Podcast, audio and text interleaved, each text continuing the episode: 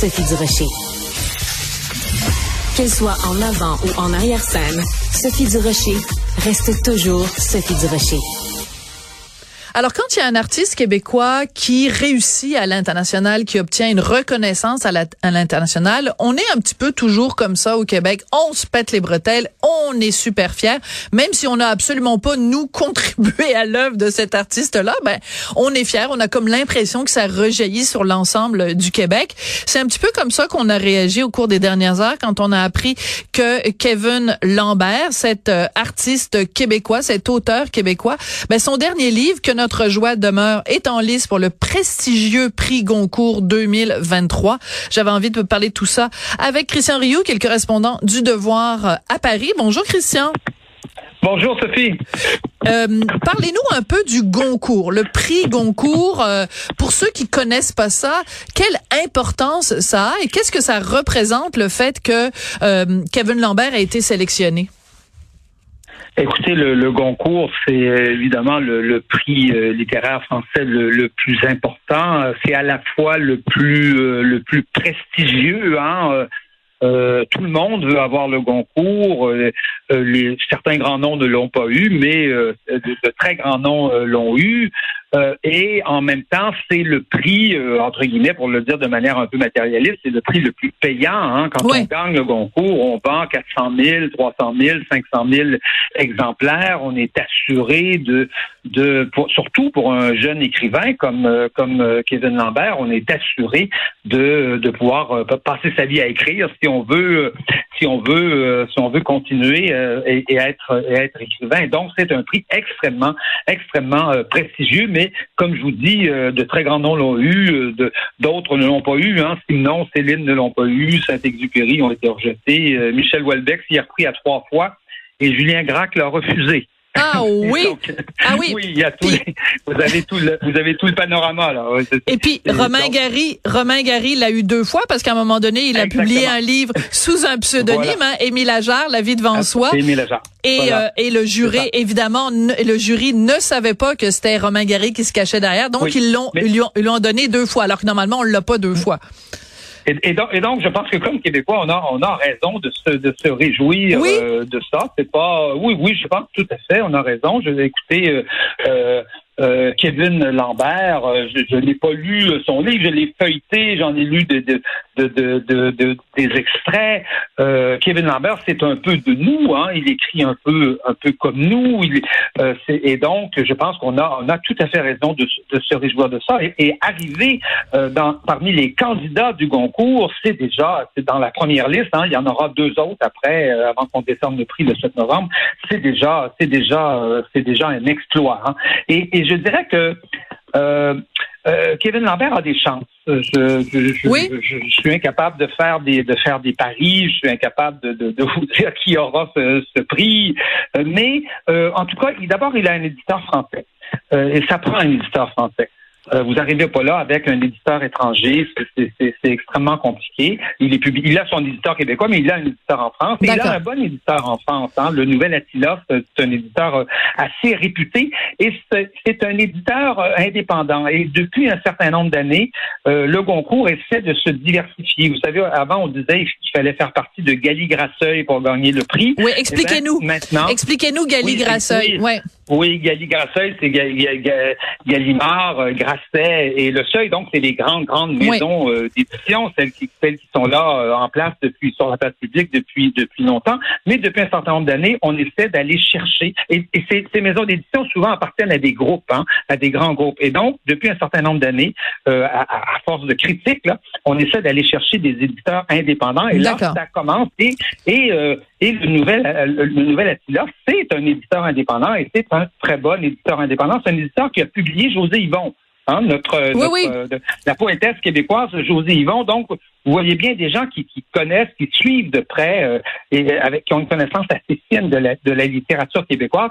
Et je dirais qu'en plus, euh, Kevin Lambert coche quand même un certain nombre de cases. Il a eu des, il a eu dans ses livres précédents des bonnes critiques, d'assez bonnes critiques il fait partie aussi d'une, disons-le, d'une vague de littérature queer, homosexuelle.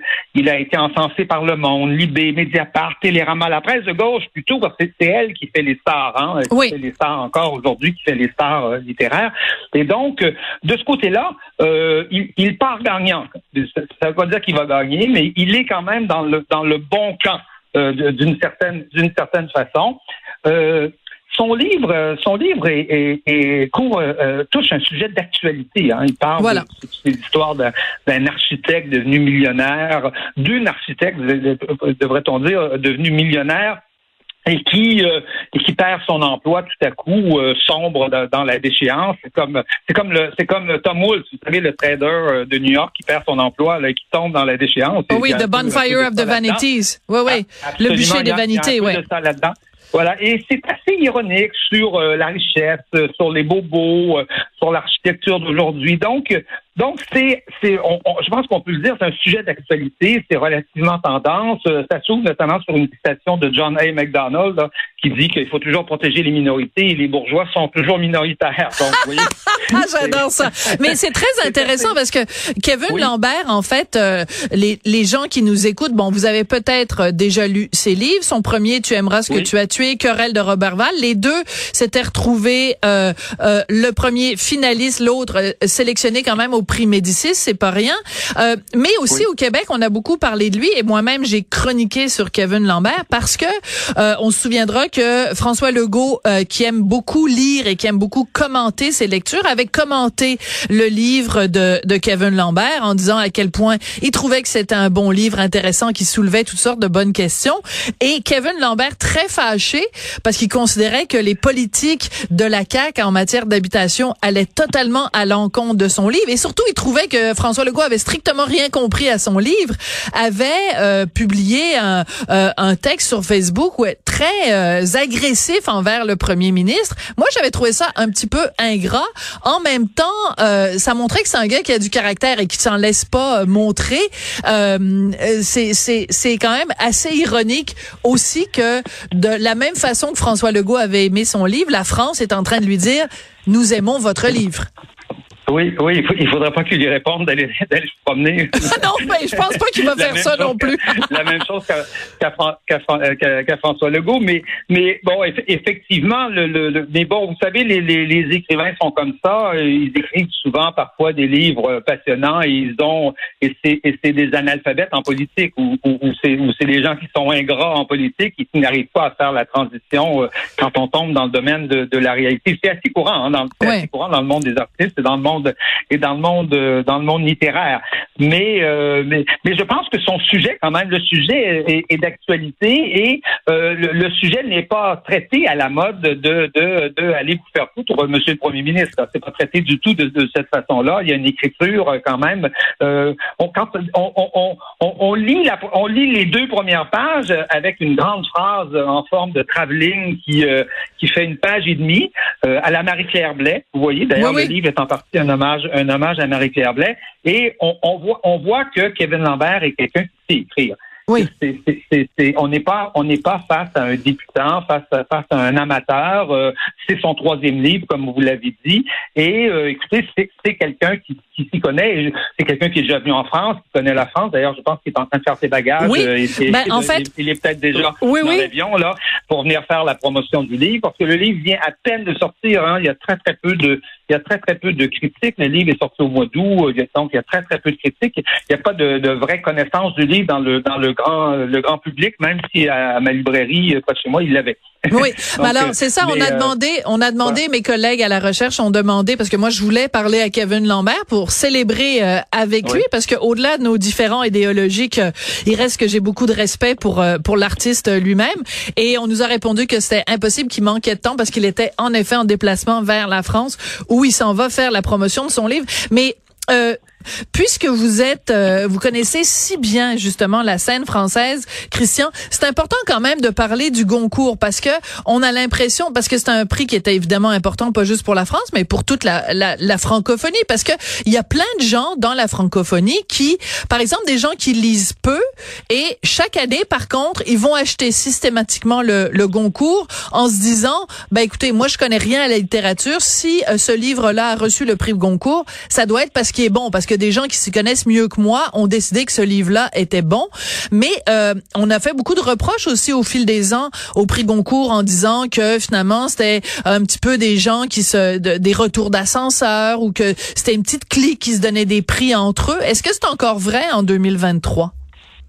Écoutez, euh, le, tous les prix, euh, tous les prix, on l'a vu, euh, on le voit avec le Nobel, par exemple, même un grand prix comme le Nobel, tous les prix sont quelque part politiques, ils sont aussi le fruit d'une sorte de, convivialité entre un certain nombre de personnes dans un milieu littéraire. Mais je pense qu'on peut dire que le, que le, que le Goncourt, du moins, fait des efforts depuis un certain nombre d'années. Le Goncourt a été critiqué euh, pour les raisons que je vous disais tout à l'heure, mais euh, le Goncourt est un, est un, prix qui fait qui fait des efforts. Donc, raison de plus pour croire peut-être dans les chances de, de, de, de, Kevin Lambert, qui a un éditeur indépendant, qui, euh, qui, qui, est un auteur pas vraiment connu en France, mais quand même estimé. C'est-à-dire que déjà, euh, déjà, euh, Kevin Lambert existe en France. Il existe dans le milieu euh, littéraire.